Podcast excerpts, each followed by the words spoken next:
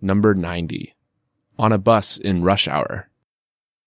I wish I were on a small island in the Aegean Sea now.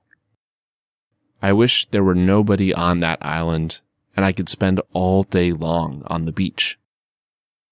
I wish there were a small house somewhere in the mountains where I could rest in the cool evenings.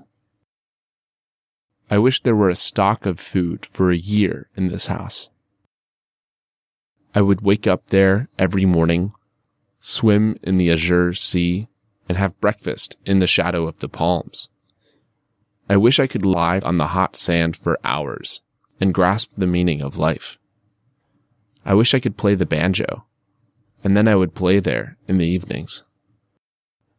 I wish I weren't here now on this overcrowded bus.